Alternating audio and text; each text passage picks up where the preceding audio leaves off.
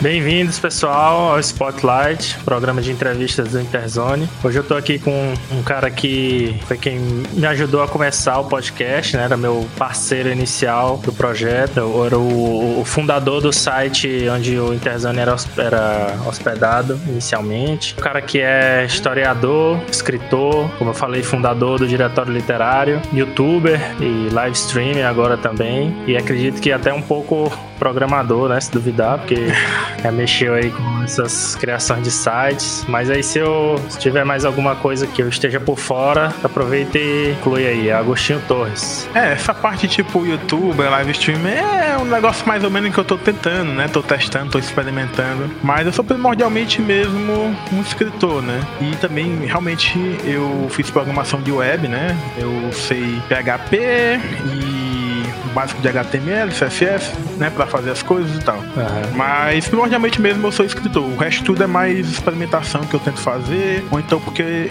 eu me sinto a pessoa que se não estiver criando algo, eu, digamos, começo a ficar estressado. Então, eu me meto com site, me meto com produção de vídeo, me meto com hoje em dia live stream. Eu gosto de sempre tentar criar alguma coisa de alguma maneira, né? Beleza. Então, para começar, assim, o que eu considero mais, assim, característico teu, né, que eu acho que talvez seja até mais constante, assim, como interesse na tua vida, é a parte de, de escrever mesmo, né? Eu sei que tu já já lançou livro, já escreveu vários contos e tal. Além, claro, Sim. escrevia para a internet, né, no próprio diretório, uhum. mas eu sei que isso, pra, mas para mim, a minha interpretação é que dessas coisas todas que tu faz aí, isso é o mais pertinente, assim. Mas é exatamente isso. Na verdade, desde 2016, apesar de ter sido o ano que eu lancei meu último livro, né, assim, físico, né, uhum. que foi o... o que acontece quando não estamos olhando, é, apesar de desde então eu não ter publicado mais nenhum livro físico impresso, né? Mas tenho me dedicado basicamente a escrever coisas. Contos, uhum. romance, coisas que vão começar a ser vistas a partir do ano que vem, do ano depois, dependendo do que acontecer, né? Então, a minha, tipo, se me perguntar a minha profissão, eu digo que eu sou escritor. Sei. Quando foi que começou assim? Qual foi teu primeiro contato? Quando foi que tu teve a primeira ideia de escrever uma, um texto que fosse para outras pessoas lerem? Cara, essa pergunta de quando comecei a escrever é um negócio bastante complicado. É, geralmente eu digo que todo mundo mente sobre isso para tentar dar uma historinha bonitinha e tal. Sei. Mas algumas pessoas até que têm algumas memórias e tal, mas em geral é ficcionalizada também para tornar, digamos, mais interessante, né? É, eu, no meu caso, a minha mãe é professora e meu pai, ele escrevia um pouco no nosso meu computador, não sei nem te dizer a, a época mais ou menos, porque enfim, já faz muito tempo, mas ele escreveu um romance dele, assim, só por prazer mesmo, para mostrar pros amigos e tal, que era a saga do ladrão de vila, né? E a partir de então eu comecei a pensar em aquilo ali, tipo, de ser uma direção para minha vida, né? Eu como criança, né? Claro que eu não tinha noção de nada, né? Mas como uma criança eu sonhava com aquilo ali, porque o meu pai fazia e ele tinha uma paixão, apesar de não querer publicar, digamos, profissionalmente nem nada, mas uhum. ele tinha uma paixão naquilo e acabou me influenciando, né? Depois, já, tipo, na escola, no ensino médio, é, entrando no, na verdade, no ensino fundamental, entrando no ensino médio, eu li algumas coisas do Edgar Allan Poe, né? E a partir daquilo ali, eu fiquei fascinado com a estranheza e ao mesmo tempo simplicidade que os contos dele têm. Ele escreve de uma maneira que, claro que a gente vê traduzido, né? Então até tem uma simplificação maior por causa disso, mas eu gostava do estilo dele que era direto nas descrições das coisas, mas ao mesmo tempo trazia uma, um sobrenatural esquisito, um sobrenatural às vezes psicológico e às vezes simplesmente maluco mesmo. E a partir daquilo ali, eu comecei a escrever uns contos num blog pessoal. E lá eu comecei a escrever alguns contos e mostrar para o pessoal da minha escola. E algumas pessoas que me acompanham até hoje, na verdade, né, me incentivavam, não, cara, continua escrevendo, que tem coisas boas aí, vai desenvolvendo isso aí. E foi a partir desse ponto que eu realmente comecei, a, já com uma mente mais formada e tal, a pensar em escrever, né. Mas, em, em geral, profissionalmente mesmo, que foi quando, sei lá, eu lancei o primeiro livro ali por volta de 2011, 2012, foi dentro da universidade, quando eu conheci já o meio de produção de livro. Claro que era livro acadêmico e tal, mas eu comecei a entender um pouco mais do processo de se chegar à manufatura de um livro. Pelo, pela parte acadêmica. E aí eu peguei essa experiência e usei para a minha parte mais literária, né? E meu pai sempre foi uma pessoa, digamos, muito sonhadora, sabe? Meu pai meio que vive nas nuvens, né? Dentro Sim. da cabeça dele. E isso influenciou eu pensar, tipo, a literatura como algo especial, algo diferente, né? É, eu conheço um pouco da, da, das tuas obras e realmente é algo que eu sei que, que realmente tu busca né, criar um cenário baseado na realidade, né? Até em Teresina mesmo, em alguns casos. Mas o imaginário é, é fica bem livre mesmo, né? Assim, tem um escritor chamado William Burroughs, que é uma das minhas referências literárias gerais, em tudo, em estilo, em temática, em tudo. E ele fala que, na verdade, você deve escrever sobre aquilo que você tem alguma experiência. E eu achava sempre aquela, mas pode dizer, essa opinião dele estranha, porque o cara escrevia umas coisas que não tinha pé nem cabeça, tá ligado? Ele escrevia um livro que você abrisse em qualquer página, você ia entender tanto quanto se você estivesse sabendo do começo, porque na verdade a lógica dele de funcionamento era outra, era uma lógica mais surrealista e tal. E eu ficava pensando, como é que esse cara diz que a gente só pode escrever sobre aquilo que a gente tem experiência e escreve umas paradas tão viajadas que não tem muita lógica no mundo real. E aí eu peguei essa dica dele e comecei a escrever as minhas experiências, mas dando exageros, sabe? Pegando alguns pontos e extrapolando tipo ao máximo de maneira especulativa, em geral, me baseando seja em física cosmogônica, seja em filosofia religiosa, seja o que for, às vezes misturando tudo isso. E aí, por isso que eu uso sempre, sempre, sempre, sempre, os meus cenários vão ser em Teresina, porque é a experiência maior que eu tenho. Eu às vezes penso, ah, vou escrever esse cara no Rio de Janeiro, mas na hora de descrever o cara correndo, digamos, pela cidade, eu não tenho a experiência de dizer qual é a rua que o cara fugiria se eu fosse um carioca, sabe? Eu não tenho a experiência de dizer em que beco eu me meteria, em que, sei lá, metrô que eu pegaria para ir para tal lugar. Então, para tornar verossímil, que é isso que tu falou, os meus contos, eles sempre começam com esse tom verossímil. Um personagem que tá lá vivendo a vida dele cotidianamente, aí pá, no meio assim, ou então, sei lá, 25% da história, começa a acontecer algo que vai deslocando esse personagem da realidade para um outro ambiente, para uma outra coisa. E esse personagem, às vezes, ele abraça isso e às vezes ele se nega a participar daquilo. Mas os meus contos são sempre sobre esse deslocamento do ser, do, da vida cotidiana, para uma coisa mais sobrenatural, uma coisa mais, digamos, que ele não consegue perceber. Eu digo, em geral, até, que o mote geral da minha literatura é justamente o enfrentamento de um conceito de realidade, né? Porque os meus personagens, eles são sempre paranoicos depois de passar por esse processo de, digamos, de desterritorialização deles da realidade. Eles são sempre colocados numa situação em que eles começam a ver as engrenagens que existem por trás da realidade. E isso é, digamos, geral, o que faz ocorrer a minha história e é o que eu considero atrativo nelas, que é sempre personagens que estão tentando entender que a realidade não é só aquilo que os sentidos dela é, proporcionam, que a realidade é uma coisa muito mais complexa e que o ser humano em geral, né, é um, é um nada perto do que tem por trás dos véus da realidade, por trás do pôster que a gente vê como sendo real, que a gente considera como definitivo, que em geral são só interpretações dos nossos sentidos, né? Eu não consigo escrever se os personagens não estiverem no mundo real, mas eu, é, eu quero escrever o mundo real justamente para poder deslocar ele de maneira convincente para fora do mundo real, sabe? O Stephen King também tem um processo parecido. Todos os livros dele também se passam na cidade que ele vive e tal. Não foi nada que eu peguei disso, né? Mas, como uhum. eu disse, pela experiência do Burroughs, mas é uma coisa que eu li depois na biografia dele e eu me pensei, cara, é uma coisa parecida com o que eu faço também, né? É, eu acho que isso de escrever sobre o, o que você tem experiência é algo que, dá, que extrapola para a arte de forma geral, né? Quando você faz é, arte sobre suas experiências, ela, querendo ou não, inevitavelmente se torna mais honesta, né? Do que. É, porque você também consegue, no caso de literatura, descrever com mais detalhes alguns pontos, né? Uhum. Porque você vai conhecer mais intimamente aquilo. Não é só uma rua. Aquilo ali é uma rua que você sabe que tem uma história, que aconteceu alguma coisa. Então você consegue mostrar isso através da sua escrita, que aquilo ali tem algo especial naquela rua que aquele personagem está passando. Que talvez o leitor não pegue por completo, mas ele vai perceber que tem algo diferente ali pelo modo como você descreve e tal. É, eu acho até interessante, isso é algo que eu já observei em, música, por exemplo, que você pega estilos que, que nasceram de é, em meios né, de pessoas com mais histórico de, de, de, sofrimento, né? De, a música nasceu como um enfrentamento também da realidade, assim como tu falou.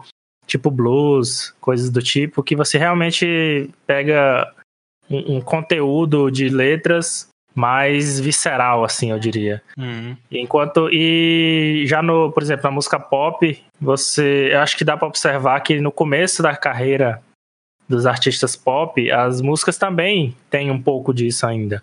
Mas ao longo dos anos, quanto mais né, dinheiro, mais uhum. sucesso, mais até eu diria artificial se tornam os problemas daquela pessoa, ela começa a fazer música basicamente sobre festa, sobre pegação, porque é a realidade que ela tá, né? É, e também é o que o mercado pede, né? E grande parte da produção de música pop grande, eu não diria que é feita até talvez por escolha de algoritmos, tema, tá ligado? Uhum, não esse sim, em si. Mas os temas é feito por estatística, análise de dados e tal. E tu, tu gosta de atribuir tua, tuas, tua maior referência a algum autor em particular ou não tem muito isso? Cara, a minha maior referência é o William Burroughs, tanto que o Interzone Podcast, por exemplo, é o nome que vem dele, uhum. de elementos da, da, da, obra dele, e também até o próprio diretório literário. Então é, é tipo inegável que o Burroughs é a base, digamos, em que eu pego para construir algo além dele, porque o Burroughs ele tipo não escrevia detalhadamente sobre nada que ele fazia. Ele é tipo um escritor de, digamos, horror existencial, em que ele escrevia de maneira completamente experimental. Então, ele nem se preocupava em ser inteligível, por exemplo, de ser compreensível. É, as obras dele são muito, digamos, é, herméticas, são muito difíceis de entender e nem dá para você entender de maneira lógica.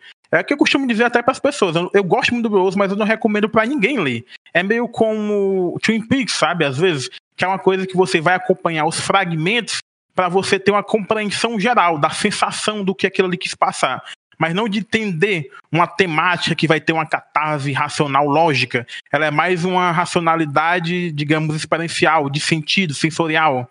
E, embora eu não faça 100% como o faz, porque eu não sou Burroughs, eu prefiro que seja inteligível, mas ao mesmo tempo que tenha essa esquisitice e essa fragmentação de partes dentro da obra e de coisa esquisita que não necessariamente tem muita lógica que é uma coisa que até me criticam muito na minha obra, mas ela é, é em geral, é uma coisa que eu faço conscientemente. Um estranho que aparece Sim. que não tem muita lógica e tal. Porque, enfim, é o, que eu, o tipo de literatura que eu faço.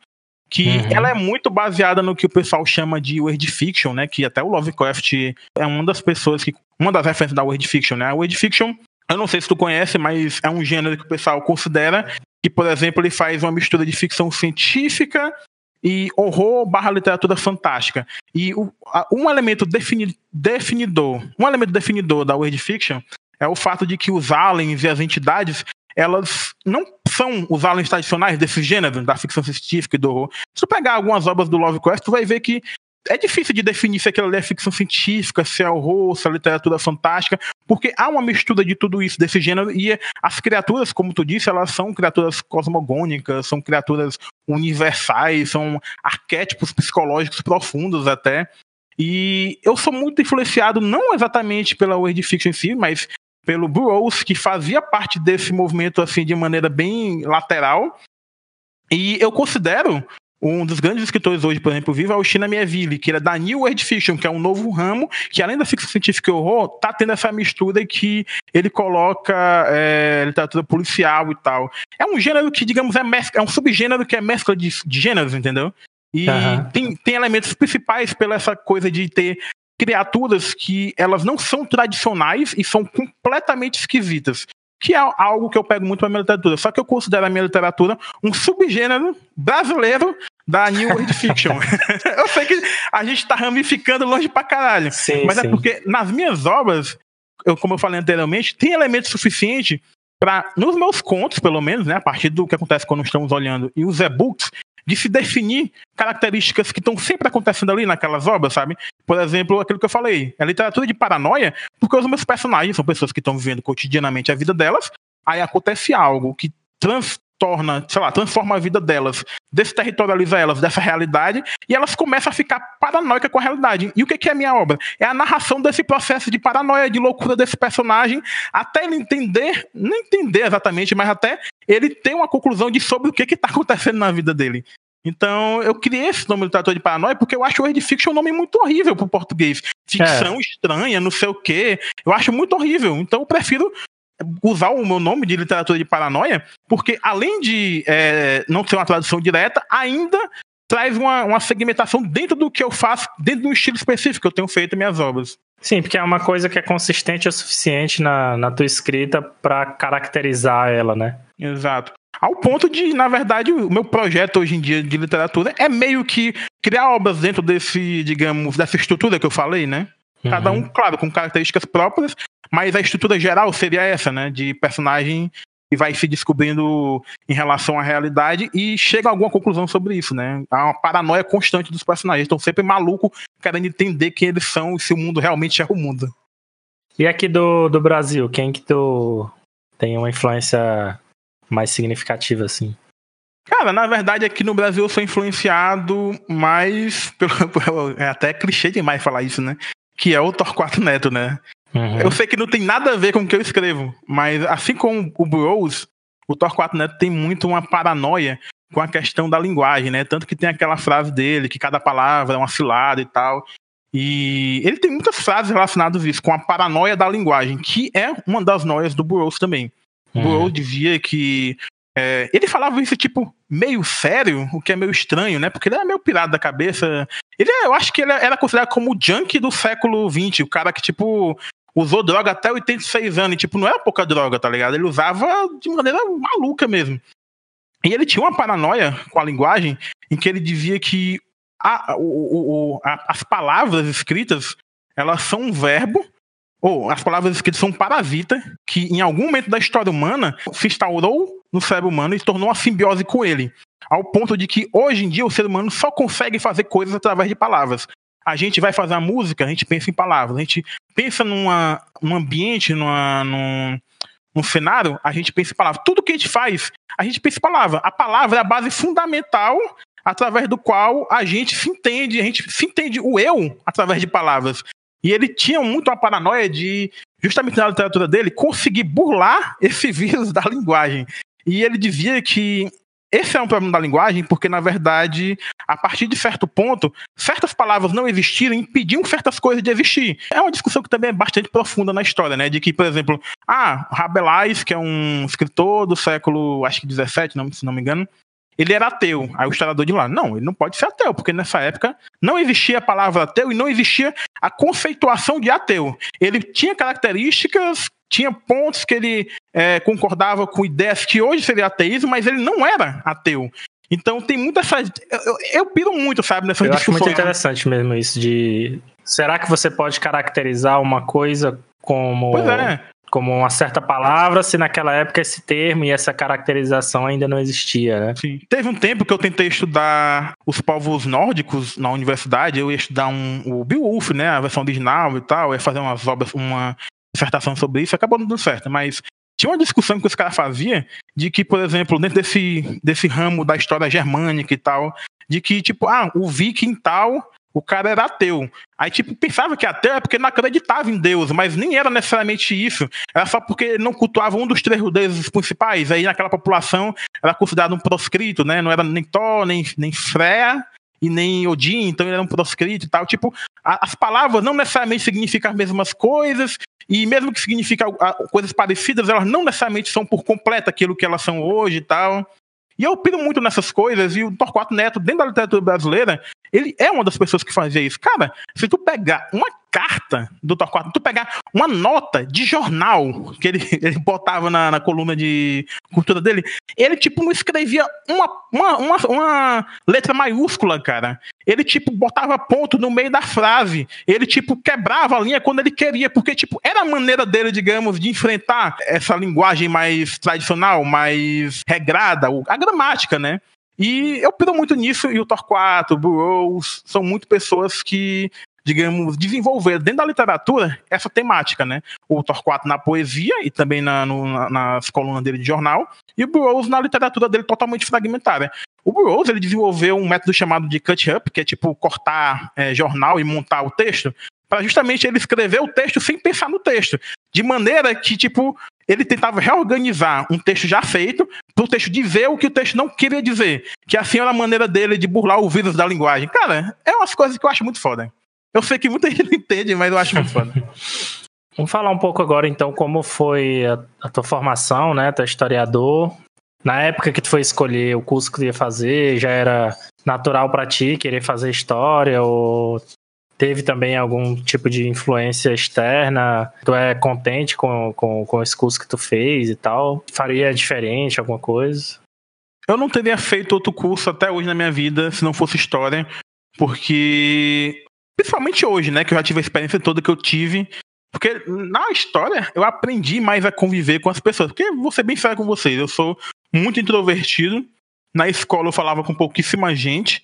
E ao entrar na universidade, eu me abri por diferente. Eu era tipo o cara que ouvia metal escandinavo, não sei o quê. E aí, tipo, não gostava de pagodeiro, não gostava de forrozeiro. E a universidade foi o momento em que eu me abri mais por diferente e vi, não, cara, o cara ouve pagode, ele não é burro, ele gosta de pagode, ele ouve forró, não é porque ele é retardado, é porque ele gosta de forró e tem sentido de porque ele gosta de forró. Tem algo na vida dele que levou ele a gostar de forró. Assim como teve algo que me levou, e muitas vezes era muito mais superficial do que o cara que gosta de pagode e forró, que me levou a ouvir metal. E a universidade foi importante para mim por esse aspecto humano, né, de contato com outras pessoas, com outros pensamentos, e ao mesmo tempo eu também era uma pessoa muito, digamos, racional.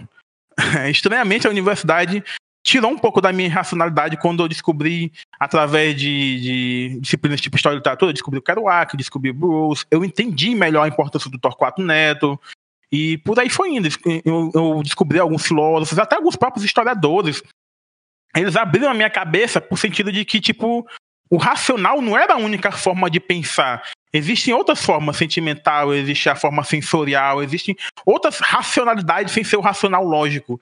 E isso está muito nas minhas obras. Foi na universidade que eu conheci a minha tríade intelectual, que eu, digamos assim, que eu chamo, né? Que é o Burroughs, o Torquato Neto e o filósofo e sociólogo Herbert Marcuse.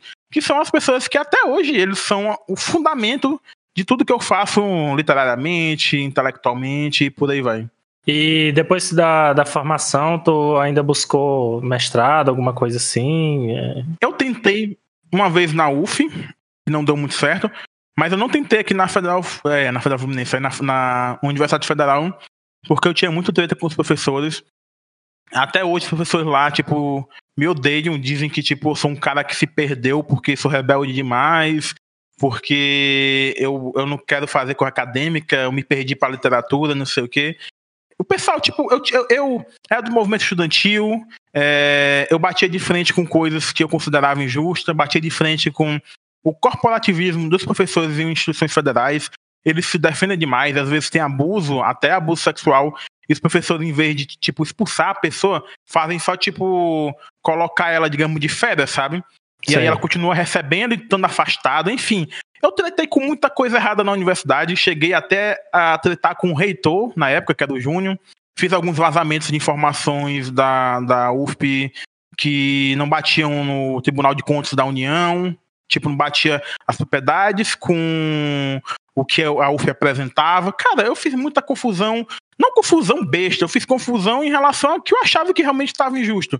E uhum. aí, por uhum. causa disso, eu sou meio que odiado lá, então não, não tenho vontade de fazer na, na UFP. Mas eu me desestimulei muito na universidade com o ambiente intelectual, por ver que o ambiente intelectual ele não aceita desafio. O ambiente intelectual ele quer simplesmente formar pupilos para repetir a mesma, digamos, linhagem. Tipo, uhum. ah, fulano é pupilo de fulano, então ele continua a tradição de fulano. E isso vai se perpetuando infinitamente. E eu não sei babar ninguém, eu não sei ficar fazendo ouvido mole, eu não sei, eu não, eu não, não, não, me dou muito bem com isso. Mas eu já tentei também na Federal Fluminense. É, meu projeto foi aprovado em 2017, eu acho, 2018, não me lembro. E, mas eu não passei na prova. Mas, tipo, eu nem tava com vontade de fazer. Foi um amigo meu que, ah, faz aí, não sei o quê. E eu, eu acho que eventualmente eu vou fazer mestrado, não porque, nossa, eu quero fazer mestrado, mas é mais como, digamos, uma garantia de mais um título. Que, enfim, Sim. né, a gente precisa, querendo ou não. Uhum.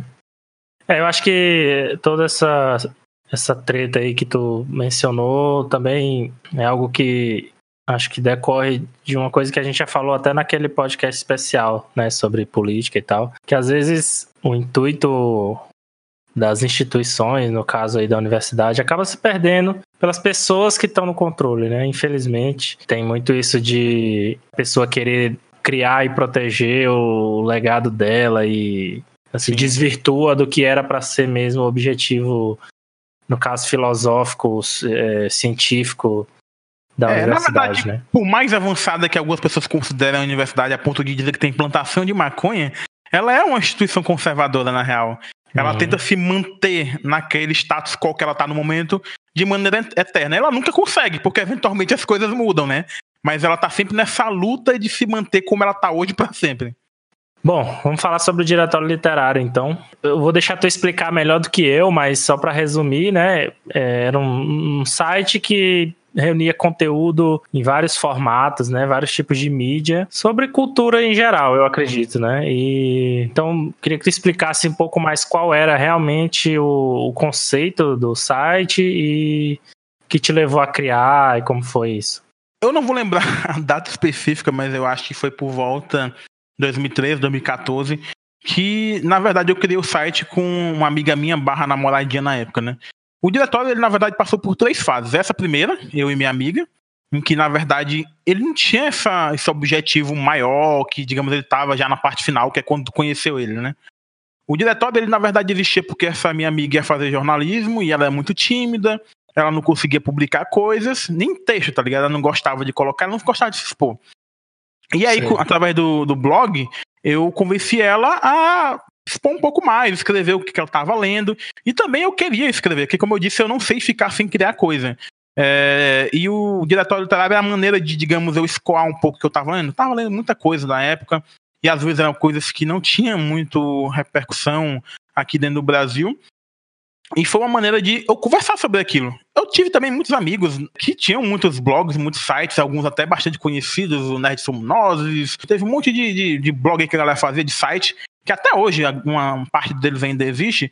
E eu, ah, eu quero fazer o meu também. E foi nessa vibe aí de ajudar a menina e também me ajudar a expor as minhas coisas que eu tava lendo, que foi a primeira fase do diretório literário. Um uhum. tempo passou, a menina foi fazer outras coisas, e aí eu fiquei sozinho no site. Aí entrou a fase 2, que foi quando o Valcen Calisto, que é um músico aqui de Teresina, é, ele entrou no site. E ele, tipo, ah, cara, eu até leio, mas eu quero falar de música. Eu quero escrever matérias, que ele é jornalista também, né? Músico uhum. barra jornalista. Eu quero escrever matérias, eu quero escrever opinião. E foi, digamos, uma das fases mais conturbadas do diretor, porque era treta todo dia. Porque o Valcian, ele era muito treteiro. Ele não admite, mas ele era muito treteiro. Ele, tipo, escreveu matérias falando ele, ele, tipo, não é falando, acusando, mas ele mostrando, ó, é, o Teresina é Pop, pelo quarto ano seguido, chamou mais ou menos as mesmas bandas. Ele botava os cartazes de todos os anos seguidos pra Sei. mostrar, tipo, ah, isso aí tem alguma coisa aí acontecendo e tal. Ele, tipo, não apontava o dedo, ele só mostrava que tinha alguma coisa errada através das próprias ferramentas que tinha na internet pra gente entender, Sim. né, que tinha alguma coisa errada. E também eu fiz um texto que era falando sobre o Salip quando ele mudou pra UFP, que foi uma bosta aquilo ali. E, enfim, a gente arrumou muita treta e as pessoas ficavam com muita raiva do que eu e Vafia falava na, na matéria de opinião. Mas também teve algumas coisas mais benéficas que, na verdade, eu sinto falta no jornalismo piauiense. Por exemplo, onde que algum jornal daqui, algum portal, qualquer coisa, escreve no final de ano a lista de todos os discos lançados por piauienses naquele ano. E era uma coisa que a gente fazia no diretório tá, tipo, meio do ano, todos os discos lançados até o meio do ano, com link pro, pra página dos caras, com link pro, pro álbum, às vezes se desse pra, tipo, embedar na página, né? Se desse pra colocar na página, a gente colocava diretamente, o pessoal ouvir lá mesmo. E a gente, era um trabalho desgraçado, porque o nosso site tinha um layout quebradíssimo pra caralho, porque a gente usava blogger, né, no início. E Sim. ali é uma merda, tudo quebrado, a gente botava, embedava um, um, um, sei lá, eu não tô lembrado, o palco MP3, sei lá, e aí quebrava o layout todo. Cara, era muito trabalho. Mas era satisfatório tu pegar, tipo, e ver, tipo, no final do ano, todos os discos Piauiense lançados naquele ano. E é algo que eu sinto falta aqui. Aqui, tipo, eu acho que. Eu sei que o jornalismo daqui Piauiense não faz isso, porque basicamente se vive de política, né? Seja por financiamento direto das entidades uhum. políticas, governador, prefeituras, mas eu acho que tipo não faz, não se faz nada na grande mídia piauiense, na mídia tradicional, sobre cultura, é muito pouco o que se é faz. O que se faz, o que se faz em geral é até um trabalho que é, é, é, digamos, muito difícil é na, no impresso. Mas fora do impresso, não se tem nada. E a nossa uhum. tentativa nessa fase 2 com o Valcian foi de tentar ajudar os outros, próprios artistas, sabe? Mas eu digo pra ti, cara, os artistas também são cuzão pra caralho daqui de Teresina. A gente fazia um bagulho desse, nenhum filho da puta compartilhava o negócio. Os caras também, tipo, meio que vivem no fundo da caverna, velho. Os caras também são muito otários. Então, mas a gente fazia porque a gente tinha isso pra gente que a gente tinha que fazer. Mas Sim. eu não me arrependo por isso, porque é algo que a gente sabe que tinha falta. Era, digamos, uma maneira da gente ajudar os caras, mas ao mesmo tempo tinha muita raiva da galera daqui. E depois a gente veio pra terceira fase, né? O Valcian passou por várias dificuldades. É, o Valcian é uma pessoa que. Ele, é, ele tipo, tu falou de, de piauienses, né? De, sei lá, de brasileiro. Eu acho que ele é a minha referência, cara, aqui no. Tipo, não literária, né? Mas ele é minha referência de artista, de pessoa, porque o Valcian é uma pessoa que não tem muitas condições financeiras e ele, tipo, lança disco, o disco dele repercute fora do Piauí. Tipo, o Piauí não olha para ele, mas fora ele repercute. Tipo, eu olho para aquele cara ali e fico tipo, puta, velho, como é que o cara ainda persiste ele, como é que, tipo, ele, ele vende instrumento, às vezes, pra gravar o disco? Tipo, ele faz umas coisas que. É um artista é mesmo, né? Não é. Pois é, porque é o jeito, tá ligado? E ele sabe que, tipo, em curto prazo, sei lá, ele não vai ganhar dinheiro com aquilo, mas ele quer fazer e ele faz bem, dentro da medida do possível do, da, da, realidade é, material dele, né? Porque, tipo, você não vai esperar um disco de um, sei lá, um guitarrista fodão de um cara que, sei lá, ganha 1.200 por mês. É difícil, é, não, é impossível, né? Porque é. só, só a gravação no estúdio é 40 mil por baixo. Sim, né? sim, sim. Ele, para mim, é uma referência nesse sentido, de tipo, pessoa que persiste naquilo ali. Ele faz, mesmo com todas as dores que tem naquilo ali, e eu me espelho nele pra também, tipo, ah, as coisas estão difíceis, cara, acho que vou deixar de escrever. Aí, tipo, eu olho para ele, sabe, como um exemplo de, não, não vou desistir, eu vou fazer dentro da minha medida do possível, né? Nessa época, teve uma época que ele teve muita dificuldade financeira e tal, na vida pessoal, e aí ele teve que sair do site. Só que ele indicou uma pessoa, que era a Gabriele, que é a Gabi. E a Gabi continuou praticamente a tradição dele. Só uhum. que ela uhum. fez a matéria mais, digamos, estourada do diretor literário. Que foi de uma produtora que estava fazendo shows em Teresina e, tipo, marcava o show e cancelava e não devolvia o dinheiro da galera e ela colheu provas de produtoras, de. Enfim, ela, ela fez toda uma matéria bem construída para fazer a acusação de que essa pessoa em específico estava, é, digamos, praticando golpe, né? Uhum. E essa matéria, esse texto, foi muito repercutido. Foi muito, digamos, é... foi, foi o texto mais popular, tirando também alguns quadrinhos, que o Felipe Portugal também fez uma época, quadrinhos exclusivos por site, né? E também repercutia bem. Mas tirando isso, foi o, o, o texto dela. E nessa terceira fase, é, a gente já tava mais aberto. Tinha o Maciel para falar de HQ, tinha um amigo da Gabi para falar de cinema, tinha eu para fazer as resenhas de, de filmes e também para falar de jogos. Ali eu já comecei, digamos, a escrever um pouquinho sobre jogo e tal.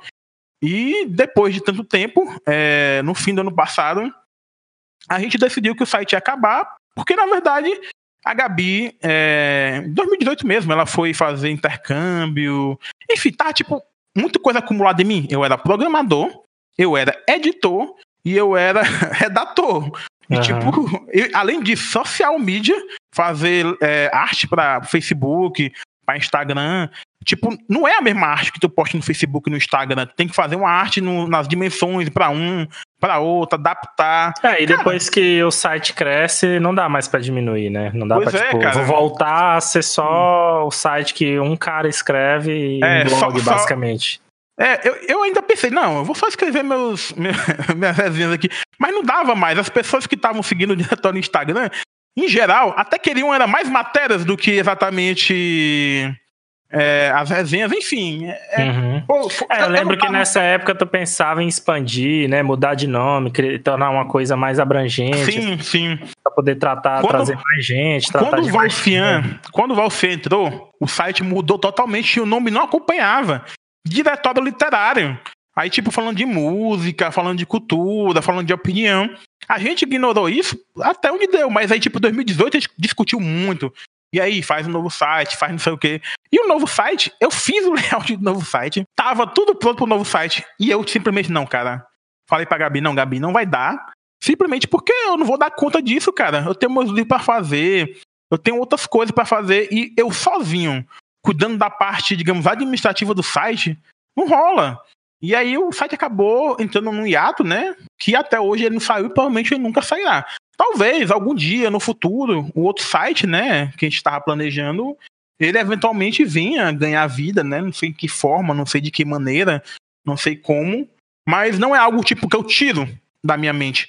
Porque, na verdade, apesar de eu ficar muito estressado com o diretório, de tipo, de ter muita tarefa, era algo que eu gostava bastante e era algo que estava tendo bastante repercussão. Não vou ter números agora, porque é um negócio de muito tempo atrás, mas eu até dizia, cara, pro pessoal do site, né? A gente eh, tem um público imediato do Piauí, que eram as matérias e tal.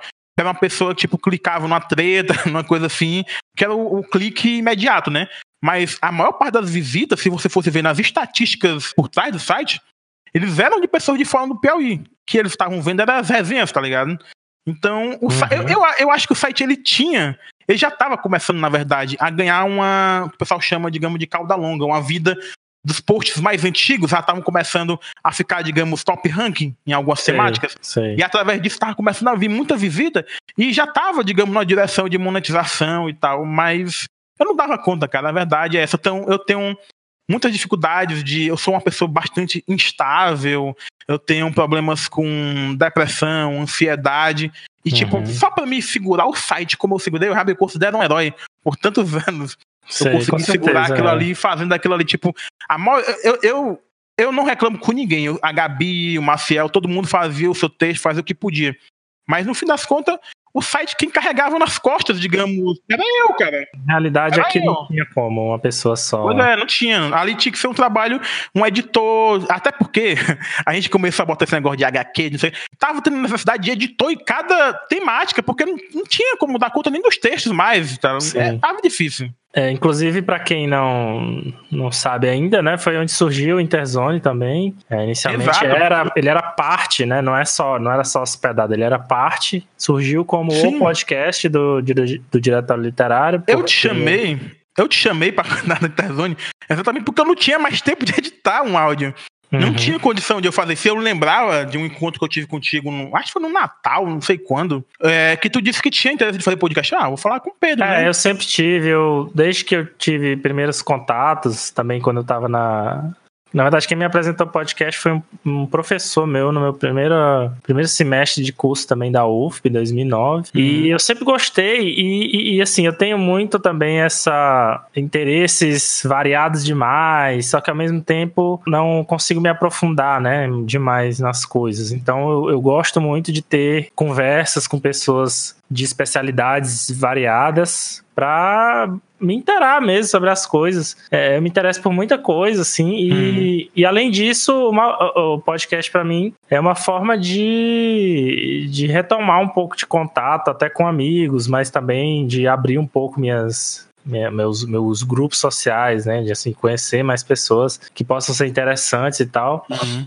E, e, eu sempre tive vontade de fazer. Já tinha feito um teste antes, mas na época não deu certo, não tinha ainda, não conhecia uma tecnologia boa o suficiente para fazer as gravações sem gastar dinheiro, né? Sem comprar software, uhum. sem comprar equipamento e tal. Então, assim, fiz um teste, não, não, nunca coloquei no ar e tal, mas quando tu me propôs, assim, que eu fui pesquisar, eu vi que já estava mais fácil, já tinha capacidade, né, de fazer uma coisa mais barata, assim, mas. Meu microfone naquela época era uma bosta.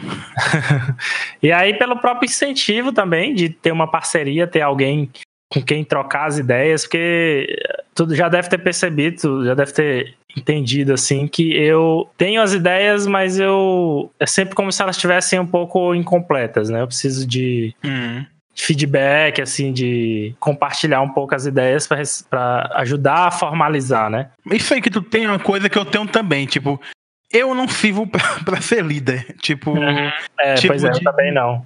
Decidir as coisas e tal, tipo, vamos assim. Eu às vezes fazia no diretório porque é do jeito, né? Uhum. Mas eu não tenho muito essa vibe. Eu não sou uma pessoa de tantas certezas assim, sabe? Que eu acho também, como tu disse aí, talvez tenha essa dificuldade. Só voltando um pouquinho, uma curiosidade que eu fiquei de te perguntar sobre essa primeira fase que tu falou do diretório e tal, que fez muita crítica. Não, a primeira era eu e minha amiga. A segunda é que entrou o Valcian. O Valcian é que era bomba. Isso, a segunda fase, então, que, que teve muita crítica, assim, que vocês fizeram aí. Eu queria saber, porque, assim, do jeito que tu falou, ficou parecendo que o site só foi, foi ficando caindo assim, digamos, na lista negra, foi ficando odiado, né, pelas, pelas uhum. instituições e tal, mas tu também observou um, um, impacto positivo? Tinha gente que. Ah, com certeza. Hoje em dia as pessoas me encontram aí, o Valcem fala, cara, é, eu não concordo às vezes com o que tu falava, da maneira que tu falava, mas ajudou a modificar aquilo ali. Por exemplo, no ano seguinte do Teresina Pop foi totalmente diferente. Não teve uma banda dos anos anteriores. Se uhum. isso não foi o reflexo da crítica escancarada que a gente fez, não tem é. o que fazer. E tipo. É, eu tava querendo saber mesmo se, se vocês observaram que impactaram também é, positivamente. Sim. Assim, por mais que, claro, a, a, os alvos das, das críticas, das denúncias, nunca vão dar o braço a torcer e dizer é. que foi por causa disso. Mas dá para, o que nem tu falou, no, se isso aí não foi reflexo, né? E a gente não tentava atacar as bandas. A gente falava, por exemplo, no caso do Teresina Pop, é do modo como era administrado e escolhido as bandas. Não é tipo, eu não tô dizendo que fulano tá dentro de, um, de uma panela para roubar dinheiro do Estado. Não era isso era mostrar que havia algo estranho no fato de serem contratadas sempre as mesmas bandas e tal. Sim. No caso do, por exemplo, do Salip, que hoje em dia é um evento que eu acho cada vez ficou pior. O que o pessoal fez foi, tipo, zoar a gente, o pessoal, a administração, as grandes figuras da cultura, tipo, ah, você tá achando que tá ruim, então faz o teu. Tipo, é, é, é tão ridículo, velho. Os caras têm 78 anos, 82 anos, o cara falando uma merda dessa, velho. Mas pelo menos eu sei que feriu eles. De alguma maneira eu sei que é, feriu essas realmente. pessoas. Mas teve muitas matérias que impactaram. É porque, tipo, essas matérias realmente não era eu que fazia, eu só revisava. Então não vou ter, tipo, como puxar muita coisa de memória. Mas sim, teve sim. muita coisa que alterou algumas coisas. E hoje em dia, o pessoal sente falta, tipo, ah, cadê alguma coisa como diretório para falar sobre aquilo, falar sobre não sei o quê. Que é uhum. aquele negócio, né? Depois que a, coisa, que a pessoa morre, todo mundo vira fã, né? Hoje em dia sim. tem muito isso com o diretório literário. Tipo, a pessoa, ah, hoje em dia ninguém fala disso, ninguém fala daquilo. Até mesmo os artistas piauienses que vão publicar coisa, tem alguns sites que ainda ajudam na divulgação e tal, mas eu acho que a gente do diretório fazia de uma maneira mais intimista, mais pessoal, que acabava, digamos, criando uma relação melhor com o leitor do que alguns outros sites que fazem hoje e tal. Uhum. Mas o pessoal hoje em dia sente bastante falta do diretório. Por isso que às vezes eu, eu penso em, ah, talvez voltar, mas tipo, se for pra voltar, não vai ser agora, vai demorar bastante. E tem que ser uma coisa, tipo, já bem estruturada de frente já. Então, vai demorar bastante.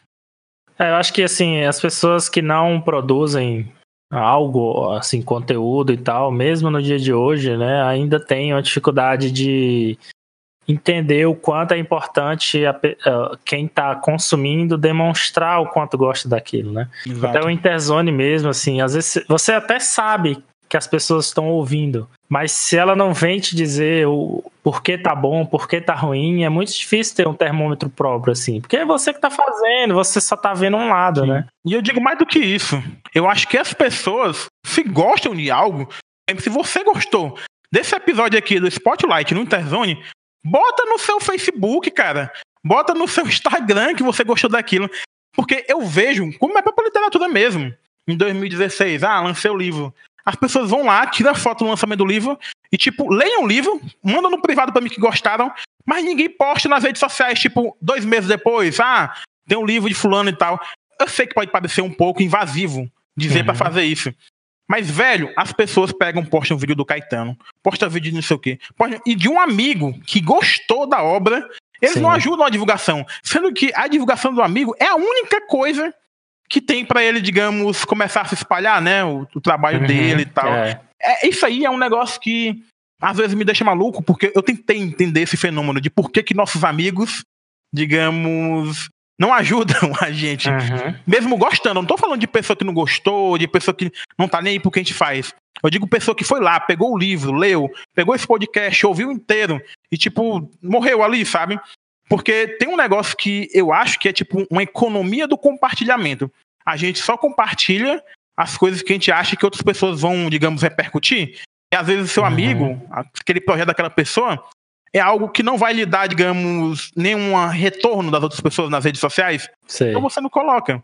É, que tem é um pouco que... disso mesmo, mas eu acho que também tem um pouco de, do que eu estava tentando falar, que é, é quem não faz, nunca, assim, nunca produziu nada, não consegue ter essa visão, esse entendimento do quanto é difícil para quem está fazendo, né? Às vezes a pessoa até não é nem por falta de boa vontade, nem medo de compartilhar, nem nada. É só que ela não se toca do quanto trabalho entrou naquele projeto e o quão difícil é fazer ele alcançar mais pessoas, né? Às vezes. Só pra deixar claro, eu não tô dizendo que, tipo, é uma vontade da pessoa. Uhum. É algo cultural que às vezes tá, digamos, enraizado em nós. A gente mesmo faz isso. Eu faço isso. Faz, todo mundo faz Sim, isso. Sim, eu faço porque muito. É algo, eu... tão, é algo tão enraizado que é difícil. É um processo de, tipo, você apontar o dedo pra pessoa pra ela refletir um pouco sobre aquilo ali. Que, por isso que eu tô tentando falar disso também, sabe? Porque é uhum. um. Surgiu o assunto, é um momento de falar um pouco sobre isso, né? Sim, sim. Bom, tu vem mexendo mais com YouTube, né? Mais com live streams. Eu não sei se ainda tá tanto, não tenho acompanhado uhum. os últimos meses aí. Como é? Mas eh, foi uma, uma algo que tu quis tentar ainda para incorporar no diretório ou surgiu já após o, o final dele? Como foi? Assim, vídeo sobre jogos eu fiz primeiro no diretório, ficou uma bosta. Não pelo conteúdo, mas porque, enfim, você tá começando a expor a voz, né? Não sei o quê. E não é algo que você é acostumado. Então ficou horrível o resultado final do primeiro vídeo que eu fiz ainda no diretor literário. Mas ainda assim eu gostava do vídeo porque é uma tentativa. Você nunca vai começar fazendo bagulho bom. Você tem que fazer por muito tempo, até ir aperfeiçoando e melhorando. Você não pode é, simplesmente não tentar melhorar, né? E desde então, é, eu melhorei bastante no que eu faço hoje em dia no YouTube e tal, mas já, já com o diretório morto e tal, eu acabei ficando com. Era tanta coisa que eu fazia no diretório que quando acabou o diretório, eu fiquei com muito tempo livre. E aí eu fiquei, porra, o que, que eu faço com esse tanto de tempo livre? E aí eu pensei, não, vou começar. Eu, eu, eu tava no final do diretório praticamente resenhando só jogo. Eu resenhava só é, livro que alguma editora me mandasse e tal. Eu não tava mais, tipo, trazendo coisas pessoais pro, pro diretório. E aí, é, eu tava mais em jogo. E eu pensei, não, vou criar um canal no YouTube e tal. Cara, a dificuldade que é para fazer vídeo no YouTube que não é gameplay. E na verdade, até gameplay tem uma dificuldade. As pessoas pensam que, tipo, seja fazer live, seja gravar vídeo no YouTube, pensa que é só, tipo, apertar um clique ali e começar a gravar. Mas tem muita dificuldade. A fala, a clareza, como você é, tá falando, a maneira de se portar, o, o tempo que você fica ali gravando aquela coisa e manter, digamos, um certo nível de entusiasmo por aquilo que tá fazendo. Mas tem sido uma experiência interessante, porque na verdade, principalmente a live stream, porque o YouTube hoje em dia tá muito complicado de você conseguir crescer o canal lá. Eu uhum. continuo postando porque realmente eu é, tenho essa vibe de querer sempre estar tá criando algo, e eu gosto de experimentar no programa de edição, fazer alguma coisa diferente dentro da minha medida do que eu posso fazer, né? Porque também eu sou meu noob de edição. Sim. E eu gosto de tentar fazer coisas, tentar ir melhorando, tentar experimentar. Tanto que, em geral, meu canal no YouTube, ele é mais algumas análises, né? Mas são análises ensaios, não são tipo só análise pura.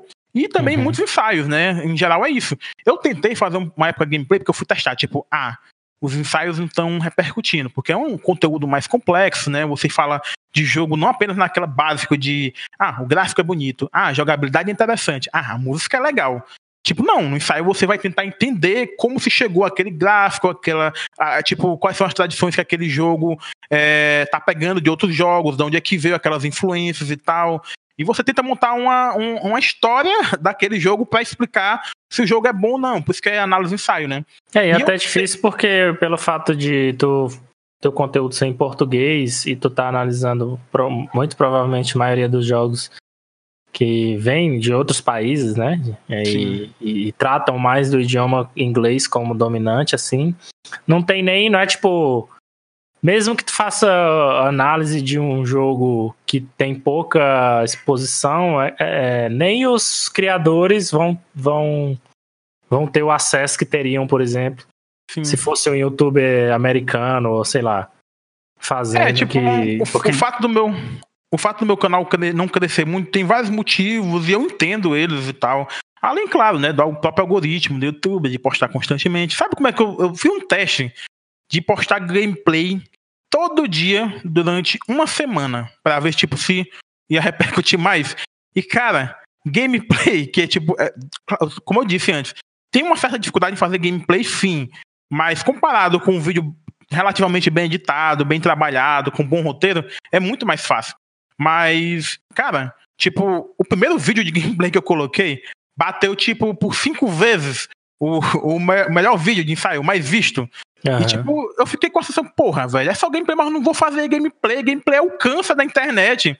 Você ficar postando mais vídeos jogando, sem adicionar nada na vida de ninguém. Eu entendo você assistir live stream, porque eu não sei, eu gosto de ficar ali vendo o cara jogando, reagindo lá, o cara. Eu gosto de live stream, na verdade, de assistir mais pelo chat do que até pela pessoa e tal. Você, tipo, entra na vibe do chat, as pessoas zoando lá e tal. Mas agora, tipo, ver gameplay no YouTube, velho, eu não quero alimentar esse câncer aí que tá com não sei quantos terabytes por minuto fazendo de gameplay que ninguém vai ver. E eu preferi, não, eu vou ficar com o meu público mesmo restrito e fazer as paradas do jeito que eu quero. Deixa aí, quem sabe aí em alguns anos aí rola alguma coisa, quem sabe cresce aí, quem sabe o YouTube morre aí, nasce outra rede social também, sei lá, foda-se, né?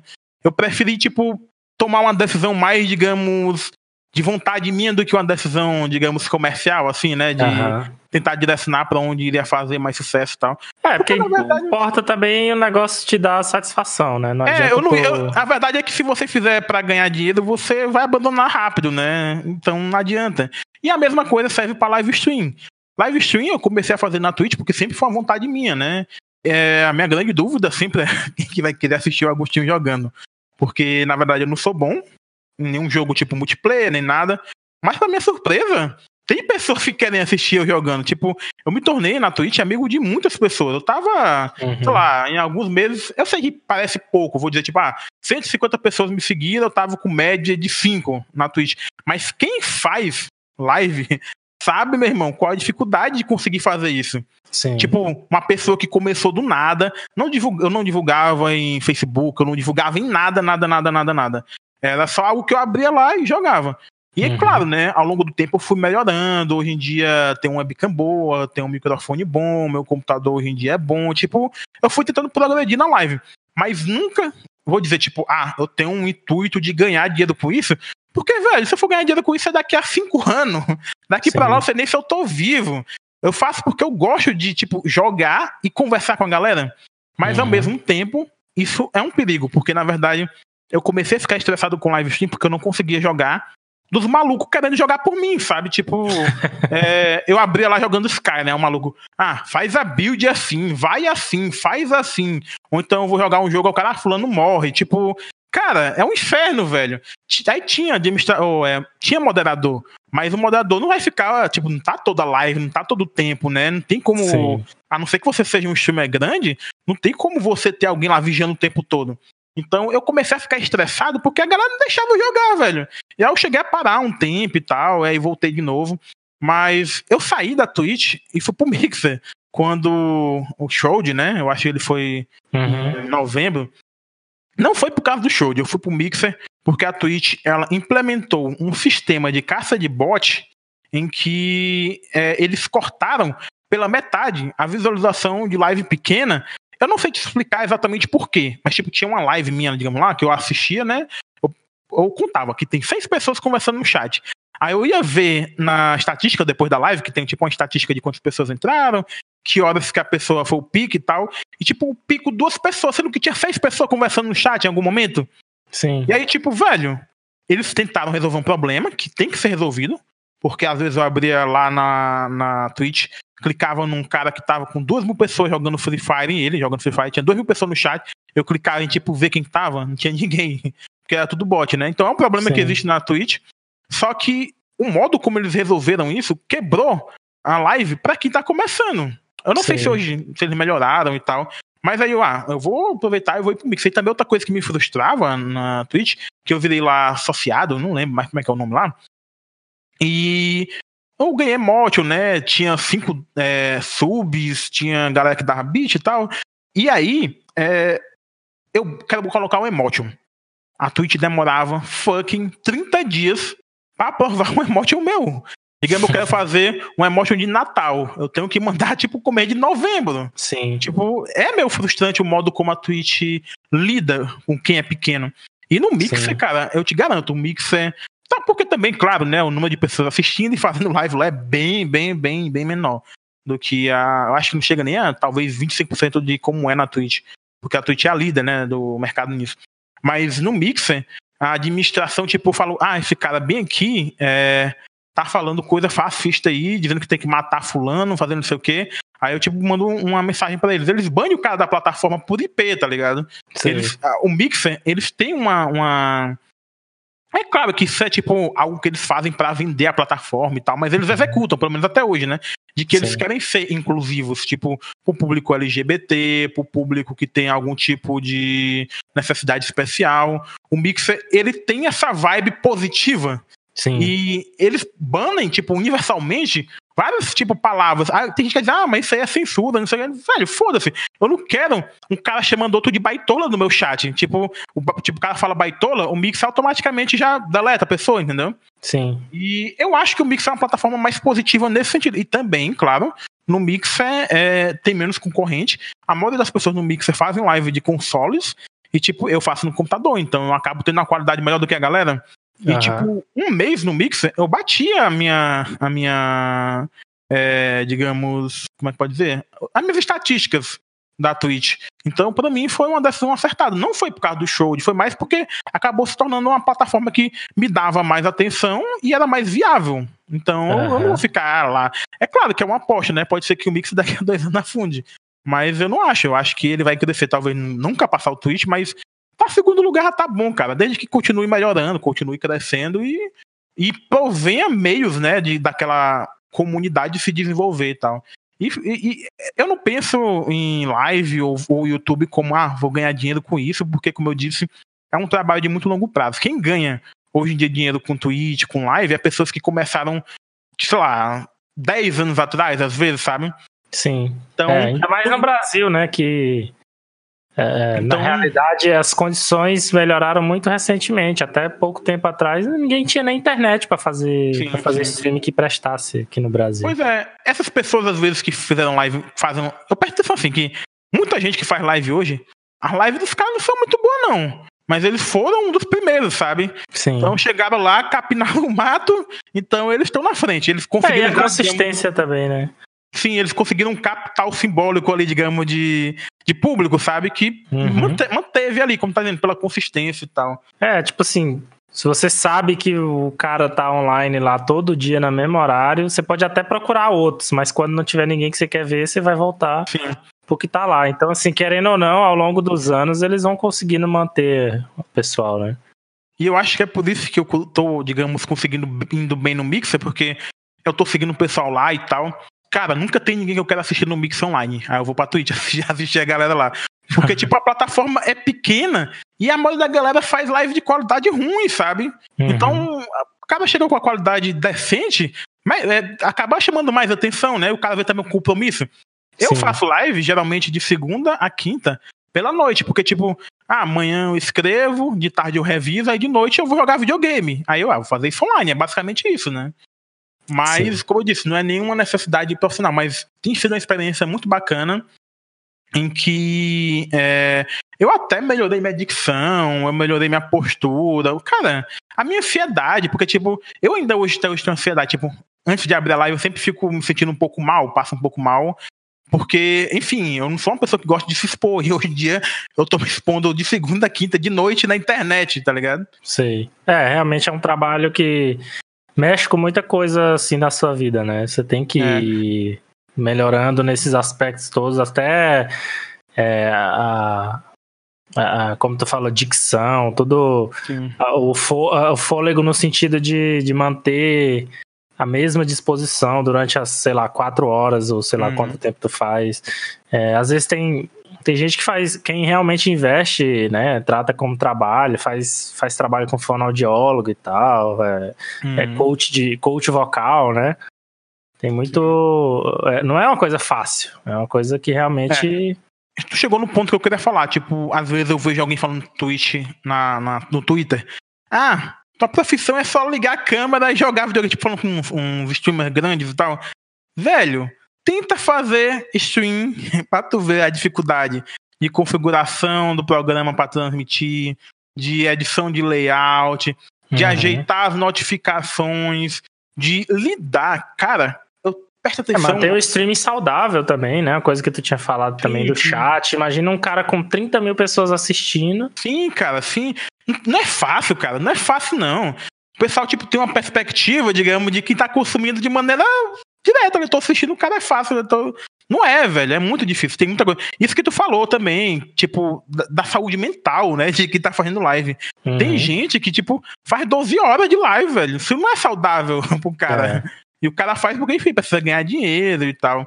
Mas tem muitos, muitas variáveis em fazer live que isso se torna um trabalho muito difícil. Principalmente, além de toda essa dificuldade, porque se você tiver dinheiro, você pode pagar e burlar grande parte delas, né? É, com câmera boa, pagando alguém para fazer o layout, pagando alguém para fazer emotion e tal. Mas tem a questão do tempo, cara. O tanto de tempo que tu tem que ficar fazendo live por dia. Tá disponível pros outros nesse dia para começar, fora, não sei o quê. Fora o trabalho extra, né? além do horário que tu tá Sim. ao vivo, tem todo o trabalho por fora, né, que tu tem que fazer. É, se Sim. preparar bem, dormir bem, né? Exato, é, exato. Se tu tá ao, ao, vivo todo dia, oito horas por dia, tu não pode é, ter um, uma, uma, rotina toda bagunçada, né? Hum. E... Mas tem sido uma experiência boa que eu penso em algum momento, tipo, usar em livro, porque isso é uma coisa que meio que eu faço, tipo, o romance que eu vou publicar, assim, não vou publicar, mas eu pretendo publicar ou final do ano que vem ou, ou no meio do 2021, ele, tipo, é sobre eletrônica e tal, tem umas coisas. Aí o que, que eu fiz? Eu comecei a aprender a programar em Arduino, comecei a fazer uns robozinhos, tipo, simples, sabe? Uns carrinhos de controle remoto, um toca-disco. Comecei a mexer com, com, como é que se diz? Placas embarcadas, programaçãozinha simples e tal. Uhum. Para tentar entender sobre robô, sobre programação, sobre esse aspecto mais, digamos, para poder escrever, aquela, conceito todo que a gente falou, né, de experimentar antes de, de escrever. Porque Sim. assim, por exemplo, se eu falar de um robô conhecendo um pouquinho de eletrônica, eu posso dar um contexto muito melhor para explicar algum curto-circuito, alguma coisa, do que só dizer que o robô deu curto-circuito, sabe? Então eu aprendi um pouco de eletrônica para poder escrever esse romance. É, e... até porque a parte que tu inventa, né, até a tua fantasia própria, é, uhum. com, quanto mais ela for partir você, de uma base real, assim, mais Você cria uma verossimilhança para a sua pseudociência, digamos assim. É, exatamente. Que é, ela, ela, se torna, não que ela seja convencível como cientista, mas uhum. os jargões, a maneira como você escreve é mais verossimilhante como seria, né, no mundo real. E eu penso Sim. nessa experiência toda de streamer, de YouTube, de usar isso para sabe? Pra colocar em algum livro, colocar em alguma coisa, em alguns personagens. Então, cara, a parte boa de ser escritor é justamente que tudo que tu faz, tu pode de alguma maneira é útil, usar né? em alguma obra futura. Tipo, nada é desperdiçado. Ah, nunca vou ganhar dinheiro com streamer. Foda-se, eu posso escrever um livro aqui que tem um personagem com isso e, tipo, não foi jogado fora essa experiência toda. Uhum. Mas eu queria falar uma coisa que, tipo, que é um aspecto que é muito pouco falado de live stream, que é a percepção de por que, que as pessoas assistem live. Quando eu comecei na Twitch, eu comecei a perceber, velho, que na verdade a live, ela é alimentada por. Eu sei que talvez tá estranho eu falar isso, mas é alimentada por desigualdade social, velho. São os meninos que me assistem, são meninos em geral, de, sei lá, 12 a 16 anos, que não tem nada, cara. Tipo, não tem computador, não tem condição nenhuma, sabe? A uhum. maneira que eles consomem videogame é assistindo live. E, tipo, às vezes isso me deixa bastante, tipo, triste, sabe? Tipo, ah, eu tô fazendo live, eu tô, tipo, alimentando um desejo pra esse menino que talvez eles pudessem estar fazendo outra coisa. Eu acho que eu nunca Sim. vou ser um bom streamer em geral, porque eu sinto muito culpa nesse sentido. Tipo, às vezes, sei lá, é, eu tava fazendo live no Mix, um cara me deu um, um host lá de 80 e poucas pessoas. Aí eu fui pensando, velho, ficou 40, né? Porque a pessoa sai. Eu fiquei, velho, tem 40 pessoas assim, será que essa galera não tem um livro pra ler? Tipo, não tem umas, umas coisas mais interessantes do que ficar vendo um maluco do Piauí jogando aí, sabe? Tipo, eu fico me perguntando essas coisas. E eu acho que esse é um aspecto que é muito pouco discutido, do fato de a desigualdade social é um dos elementos principais da gente é, ter, digamos, um culto hoje, digamos, Sim. do streamer e tal. Não que não existisse, não existisse streaming numa sociedade menos desigual, mas ela talvez tivesse um outro objetivo do que esse, uhum. talvez fosse stream pros amigos mesmo, então, sabe, o cara que realmente joga melhor, porque a maioria dos streamers não é porque o cara joga bem, é mais uma relação pessoal que se cria com aquela pessoa lá. É, é... a personalidade Sim. é muito importante, é claro, né? É claro que tem streamers que é pela habilidade e tal, Mas o que eu quero dizer é tipo, mais no sentido de que as pessoas criam uma relação sentimental, nem que seja unilateral, só dela pro cara, sim, mas cria-se uma relação. E isso é uma coisa que eu acho. Eu realmente às vezes me sinto mal fazendo live e ver, tipo, uma galera que não tem condição nunca, assim, não vou dizer nunca, né? Mas, tipo, no momento, sabe, não tem condição de comprar um jogo, um computador, um videogame. E. e tu, tá, cara, tá, tu é... sente que tu tá alimentando uma coisa. Eu que sinto que eu tô alimentando, exato. Um desejo. Ela, né? Porque o primeiro dinheiro que essa pessoa pegar, ela vai comprar um videogame, velho. Vai comprar é. um computador. E às vezes a influência é tua também, né? Exato, é. exato. É, eu entendo, eu entendo. Eu sei. Eu penso assim também sobre algumas coisas. Não, não que eu faça, mas assim, por exemplo, eu imagino que eu seria. Nunca conseguiria ser médico, por exemplo, sei lá. Porque. Hum.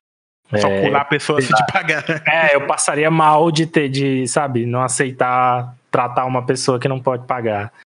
Então, é, não, é me, não é exatamente a mesma coisa, é, mas é o mesmo sentido, assim, de Sim. se sentir, de não conseguir é, abstrair esse aspecto, essa desigualdade, né? Aí o que eu faço é meio que fingir que eu tô só jogando, digamos, com amigos, né? Mas aí também cria outro problema, porque é, são pessoas que geralmente. Cara, eu, eu achei muito estranho falar isso. Talvez eu esteja muito me expondo, digamos assim, minha opinião, de maneira muito clara. Mas são pessoas, às vezes, muito carentes, cara, que assistem live. Porque uhum. são crianças, sabe? Entre 12 e 16. E pelo fato de eu tratar como amigo, pra, tipo, não me sentir muito mal pela questão da desigualdade e tal, elas acabam criando um laço de amizade que, tipo, também não existe. Sim, não sei se você tá entendendo. Aí, tipo, ah, entendo, eu abro o Discord, eu abro o Discord e tem, tipo, 20 mensagens da pessoa, sabe? Uhum. Às vezes falando da vida dela, tipo, coisas que, por mais que eu goste da pessoa, mas eu, tipo, não quero saber, velho. Sei lá, é, cara, é, tem um aspecto emocional. Eu, eu, é claro que isso aqui eu tô falando da experiência de uma pessoa que faz live stream para poucas pessoas, né? Uhum. É claro que quem tem 30 mil, 20 mil, 10 mil pessoas assistindo, o chat se torna uma entidade, digamos, que ela é neutra, né? Você não vai exatamente ter uma relação pessoal. É muitas poucas pessoas que você vai ter relação pessoal quando tem um chat muito grande e tal. Mas se você, para crescer, você tem que lidar com essas partes emocionais, com pessoas que é, vão se fixar emocionalmente em ti, com essas questões de pessoas que não têm condições financeiras e tu às vezes vai observar coisas que não são muito legais. Enfim, cara, é, tem toda uma complexidade nisso aí de fazer live. Mas, tirando toda essa parte também é legal. Eu, pelo menos, tenho gostado, né? É, eu sempre quis fazer. A internet chegou esse ano aqui em casa, uma que possibilitava. Eu acho que no Brasil todo, hoje em dia, tá, digamos, se popularizando mais a fibra ótica, né? O internet de maior velocidade. E é, tem mais pessoas tendo a oportunidade de fazer live stream. E se você for fazer, eu não acho que você tem que fazer para ser um cara que tem 10 mil, não. Faça lá de boa pra se divertir, formar um público, porque sim, você tem que formar um público, porque pra se divertir às vezes, né? Precisa ter um chat ali, precisa ter alguém conversando, que também senão não tem graça, né? Mas você não precisa ser gigante. Às vezes só fazer o seu trabalho ali de boa, atrair uma galera, conversar já. Pelo menos pra mim, né? Já é satisfatório. Beleza, então, para encerrar, queria que tu falasse um pouco quais são os teus planos para 2020, o que, é que tu pretende manter e o que, que pode surgir de novo e tu já esteja Bom, preparando desde, aí. Desde 2016 eu tenho, é, digamos, focado na minha carreira literária. É, por motivos que eu falei antes, eu não publiquei alguns livros nesses anos todos, mas esse tempo todo eu tive estudando literatura, forma, estilo, temas também para trabalhar. E em 2017 eu escrevi dois livros, na verdade. Uma outra coletânea de contos, inclusive se chama Interzone, e é, um romance que foi aquele que eu falei, de que eu estudei robótica e tal. Robótica não, é eletrônico, né? Com placas, placas embarcadas, circuitos e tal, para tentar escrever as partes dele que tinha, envolvia isso, envolvia robôs e tal. Então, desde 2017 também, a partir de 2018, até esse ano 2019, eu passei revisando esses contos e revisando é, esse romance. Esse romance, eu já reescrevi ele tantas vezes que eu acho que eu acabei voltando para a versão original dele de tanto que eu reescrevi, porque eu fiquei muito tempo reescrevendo ele e hoje em dia eu tenho a sensação de que ele está exatamente como é, ele estava originalmente. É, mas eu pretendo em 2020 é, publicar é, pelo menos ou um romance ou então essa coletânea de contos. Eu não sei exatamente qual. A coletânea de contos eu me sinto menos inclinado a publicar porque eu já lancei as versões e-books dele em 2019. Porque quem assina a minha lista de e-mails lá no agostinhotorres.com, lá tem tipo, você entra no site, né? Lá tem tipo, assine a newsletter, tipo a, lista de e-mail. Aí você bota seu e-mail, confirma e tal. E a cada três meses a pessoa recebe um conto. Esses contos que eu lancei em 2019, nessa lista de e-mails, foram os contos do Projeto Interzone. Não todos, mas foram três, que não acabou não dando para eu publicar o quarto conto. Então, como acaba sendo uma coisa que já foi lançada em 2019, versão e-book e tal, eu, eu, não sei. Mas também uma coletânea eu acho que seria boa, porque as pessoas têm muita resistência hoje a comprar, até hoje, né, na verdade, a comprar e-book e tal. E talvez publicando físico não vai, tipo, afetar o, o fato de já ter digital e tal. Mas em 2020 eu pretendo publicar é, um desses dois livros, ainda não sei qual. Na verdade, eu estou enrolando faz tempo para procurar a editora, mas começo de ano de 2020 com certeza vou procurar. E é, eu, eu, eu, tenho meio assim dúvida de qual lance, porque na verdade eu quero fortalecer meu nome como contista em oposição a romancista. Porque na verdade eu não gosto muito de escrever romance. Eu comecei a escrever romance porque decisões editoriais, sabe? Tipo, o mercado brasileiro as pessoas gostam mais de consumir romance, porque você cria uma ligação mais forte com os personagens, passa mais tempo com o personagem e pode criar continuações. E o mercado meio que absorve mais romance. E é por isso que eu escrevi esse romance. Mas, assim, claro que ele tem muitas minhas características, mas eu me senti meio forçado a escrever ele por questões mercadológicas e tal. Mas de maneira geral é isso. 2020 pretendo publicar um desses dois livros. E eu pretendo também em 2020 manter a minha live no Mixer, que eu faço dia de segunda, terça, quarta e quinta em mixer.com.br meu user lá é GRT, quem quiser ir dar uma olhada lá. Porque na verdade eu tenho gostado e eu tenho sentido um desenvolvimento muito bom lá no Mixer, os parceiros do Mixer têm me dado host, têm conversado comigo, então eu acho que, claro, né, a muito longo prazo, é, eu acho que tem como ela se tornar alguma coisa assim. E, na verdade, eu, às vezes eu fico pensando, todas as minhas carreiras são a ultra longo prazo. Literatura é um negócio que é muito pra frente que eu vou conseguir ganhar algum dinheiro. É, live também, se fosse, né? Se for para ganhar sem muito tempo. E até minha estratégia. Hoje em dia eu tenho investido mais na parte digital do, da literatura do que no físico, porque eu acho que o digital eu consigo sair mais do Piauí. Às vezes, sei lá, o primeiro e-book que eu lancei teve 400 downloads, ficou em primeiro na Amazon lá nos downloads e tal. Então acaba tendo mais repercussão. E é, são decisões que são difíceis e que eu tenho estudado muito em qual direção ir. Então, como eu quero me fortalecer mais como contista, provavelmente eu vou continuar publicando mais digital do que físico, porque eu acho que acaba repercutindo mais. E é isso. Eu acho que eu falei coisa pra caralho de 2020, misturei tudo, mas é isso. Então, beleza, cara. Muito obrigado pela, pela entrevista, participação. Espero que a gente se encontre de novo no Interzone nos é. próximos episódios aí. Com certeza, aí tem uns temas aí que tu sabe que eu vou gostar de fazer parte, é só chamar. É. E é isso, sucesso nas coisas que tu tá fazendo e que tu pretende fazer logo aí, imediatas. Qualquer coisa, compartilha com a gente aí também. É isso aí, cara.